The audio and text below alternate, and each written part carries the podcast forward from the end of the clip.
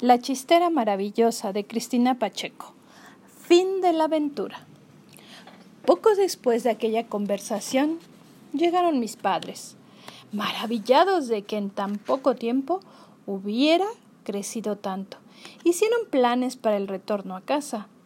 La perspectiva me ilusionaba, pero también me entristecía separarme de mis abuelos y de los ositos.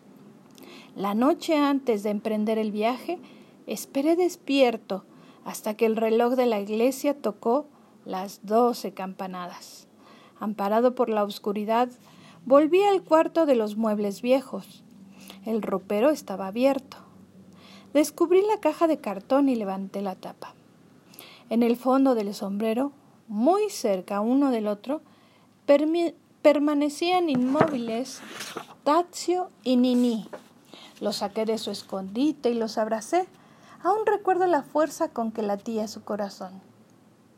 La mañana siguiente, mientras mi madre y mamá Leonor hacían la maleta, me quedé un buen rato en el jardín mirándolo todo, como si quisiera grabarme en la memoria cada tronco, cada rama, cada hoja. Luego entré en el taller de mi abuelo. Él, sonriendo, me apresuró a ocultar a se apresuró a ocultar algo bajo el mostrador. Mi interés por ver qué era desapareció porque noté que papá Toño estaba triste.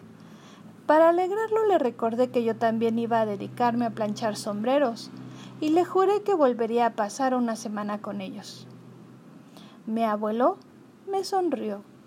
En silencio permanecimos mucho tiempo, mirándonos, quizá porque los dos sabíamos que pronto él y mamá Leonor iban a emprender el viaje al país de los sueños.